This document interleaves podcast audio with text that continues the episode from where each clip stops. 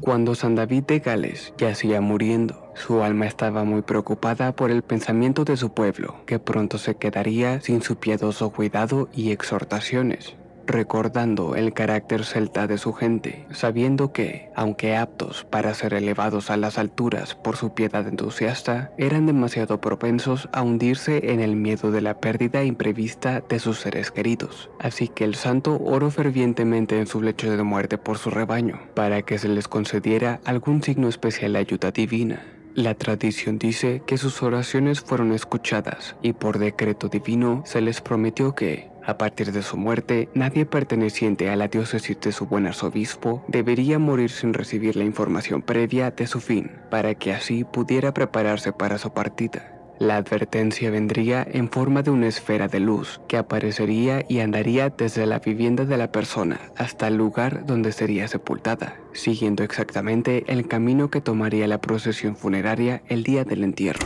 Hoy nos adentraremos en la historia de este peculiar fenómeno, conocido como Canwell Curve o las velas de cadáver. Están escuchando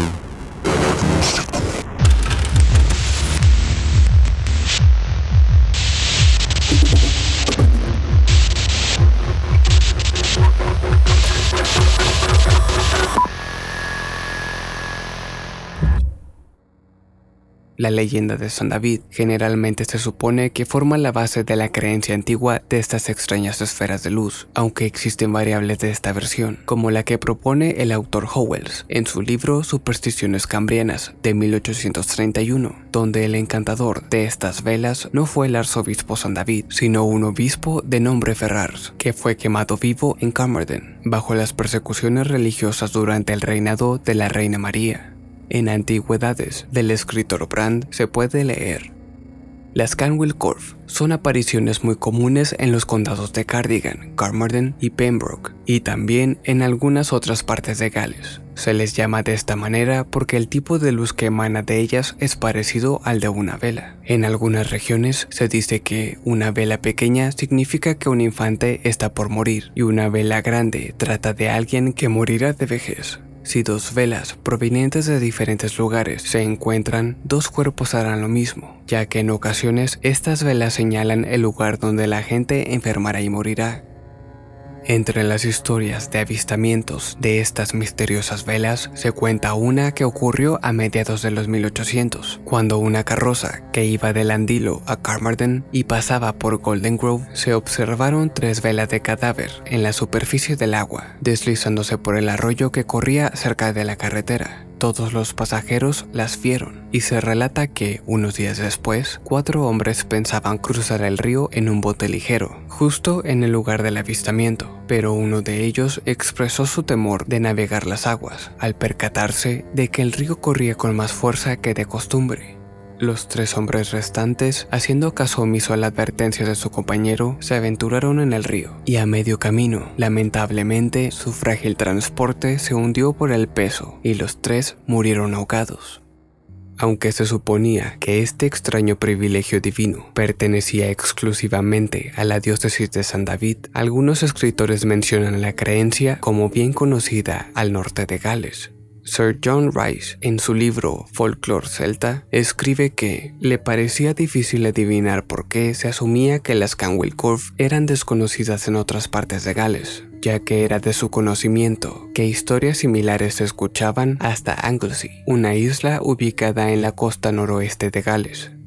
Para algunas personas, las Canwell Curve no son nada más que las Ignis Fatus, mejor conocidas como Will Wisps, pequeñas llamas que se ven arder en el aire a poca distancia de la superficie del agua en lugares pantanosos, que, de acuerdo con el mundo gaélico, es sabido que estas luces fantasmales atraen a los viajeros incautos hacia lugares peligrosos. Pero, aunque tienen cierta similitud en su forma, esta explicación no parece ser la indicada para este tipo de fenómeno, ya que las Will Wisps y las Canwell Curve se comportan totalmente diferente.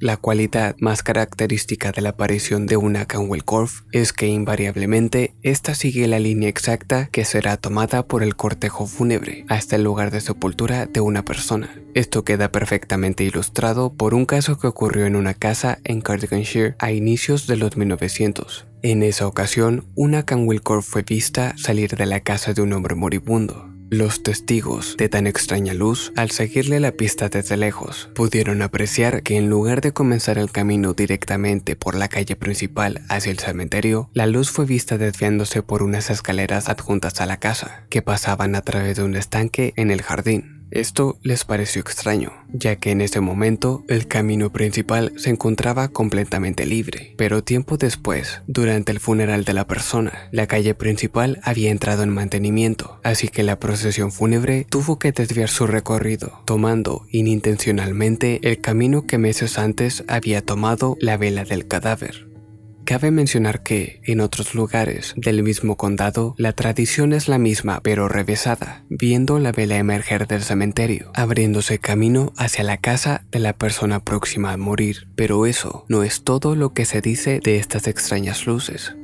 Otra creencia relacionada con estas velas habla de que no solo curaban problemas futuros, sino que son positivamente peligrosas para cualquiera que se meta en su camino. George Borrow, en su libro Calde Salvaje, comparte el encuentro que tuvo con un pastor en el Devil's Bridge en la cadena montañosa Limon, el cual le explicó que además de presagiar la muerte de una persona, las Canwell Curve llegan a ser muy peligrosas si uno se cruza en su camino, afirmando que si alguien llegara a chocar contra ellas, aunque sea por accidente, la mayoría de los desafortunados no sobreviviría al encuentro para contarlo. De igual manera, W. Howells, en Supersticiones Cambrianas, menciona esta creencia, explicando que si alguien observa a la vela acercándose y no se aparta de su camino, será derribado por una fuerza sobrenatural envuelta en llamas, como le sucedió a un hombre que, entrando en contacto con una de estas luces, fue arrojado de su caballo, impactando con el suelo a varios metros de donde se encontraba. Aunque esto ciertamente inspira miedo en estas peculiares luces, la creencia que aún prevalece hasta estos días es la de un obsequio divino inofensivo que es presenciado con asombro, solo como presagios seguros de una aflicción futura. Gracias por acompañarme, mi nombre es Sam y esto fue